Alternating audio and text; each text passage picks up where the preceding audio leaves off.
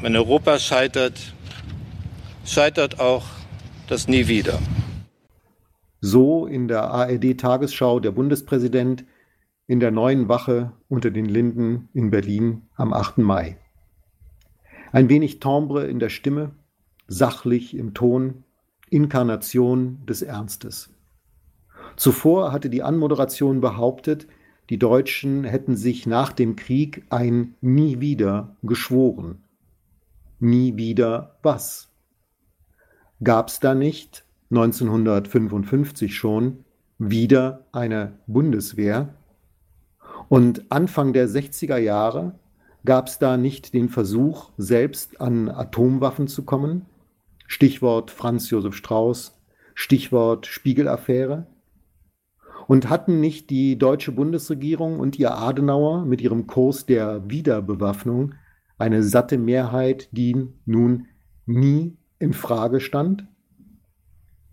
Überhaupt das Wort Wiederbewaffnung ein Begriff wie im Propagandaministerium des Dr. Goebbels höchst selbst gestanzt. Wiederbewaffnung hieß also nie wieder, nie wieder Bewaffnung. Oder war mit dem, wenn Europa scheitert, scheitert auch das Nie wieder des Bundespräsidenten eher nie wieder Faschismus gemeint? Wohl kaum. Während die Globkes und Konsorten die Funktionseliten des bundesdeutschen Staates stellten, floss auch in der Wirtschaft alter Wein in neuen Schläuchen.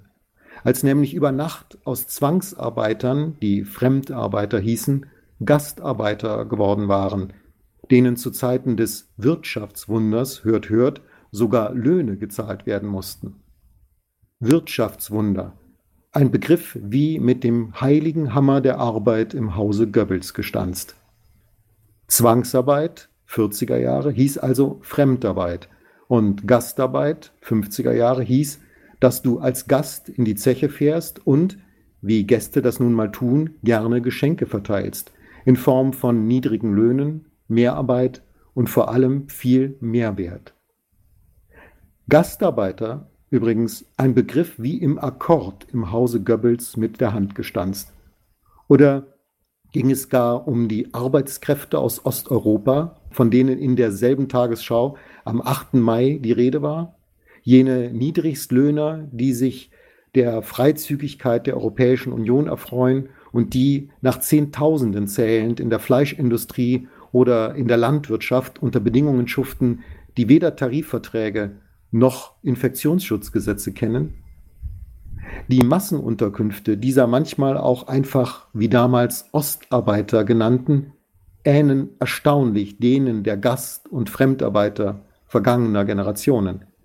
Sie werden, wie so vieles, das grundsätzlich falsch läuft, erst in der Krise sichtbar. Aber wird es auch der Zusammenhang?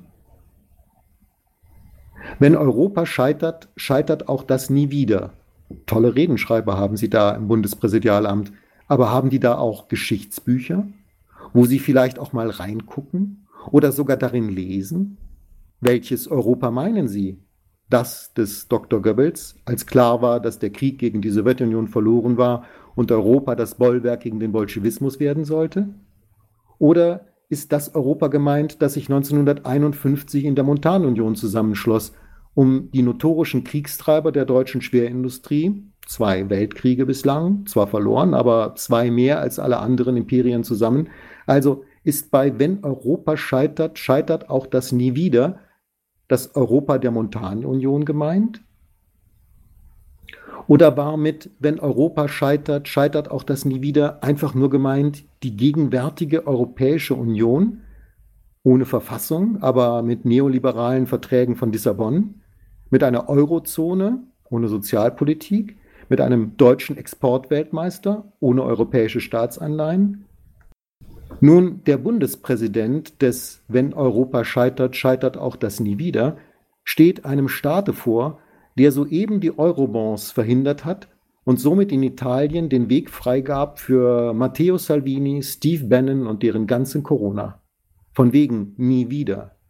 Das Nein der deutschen Bundesregierung zu den Eurobonds war das Ja der Großen Koalition zum Fascismo 2.0 in Italia.